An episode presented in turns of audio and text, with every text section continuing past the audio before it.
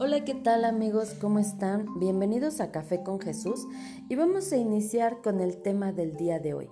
Este día el título se llama La paradoja y es del tema de vencedores, del devocional de vencedores. Y dice aquí, bienaventurados serán ustedes cuando por mi causa los insulten y persigan, y mientan y digan contra ustedes toda clase de mal.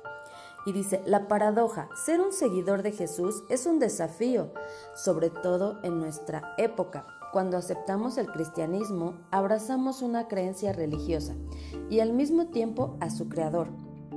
Reconocemos a Jesús como único y suficiente Salvador y le permitimos que Él sea el dueño de nuestras vidas. Es decir, si aceptamos a Jesús, también aceptamos la cosmovisión que Él nos propone, aceptamos sus promesas y sus desafíos. En el versículo de hoy, Jesús nos presenta una paradoja, una contraposición de ideas. Seguirlo tiene sus recompensas. Tendremos un propósito de vida, seremos personas plenas, felices y que trascienden. Al mismo tiempo, deja claro que nuestra fidelidad nos traerá problemas. Ser fieles a Dios y a la Biblia despertará oposición.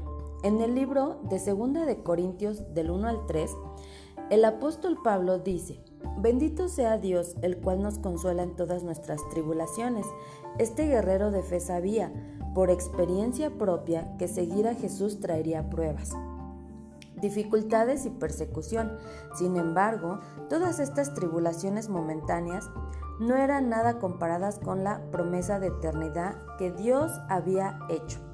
En 2 de Corintios 4, 17 al 18, él sabía que pasar por momentos difíciles formaba parte de un proceso y al mismo tiempo estaba seguro de que Dios estaría siempre a su lado en esos desafíos.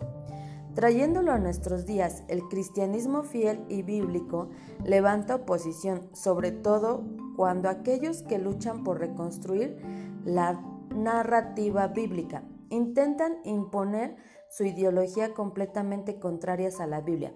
Por ejemplo, es decir, hoy que creemos y defendemos el matrimonio heterosexual como la forma de expresión sexual que Dios aprueba es impopular anticuado y retrógrado.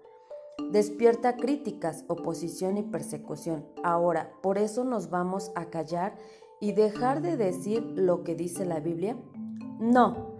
Dios espera cristianos fieles y apegados a la Biblia, aun cuando esto signifique ser perseguidos. En resumen, Jesús nos dice, si quieres ser realmente feliz, vive de acuerdo a los principios que te propuse. Sé íntegro y fiel. Esto despertará oposición y persecución. Pero no tengas miedo de lo que estás por sufrir.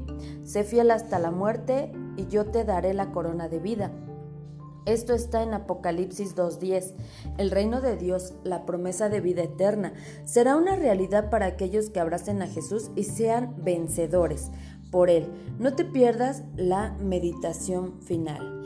Y esto, bueno, este devocional fue escrito por Jorge Ramponga.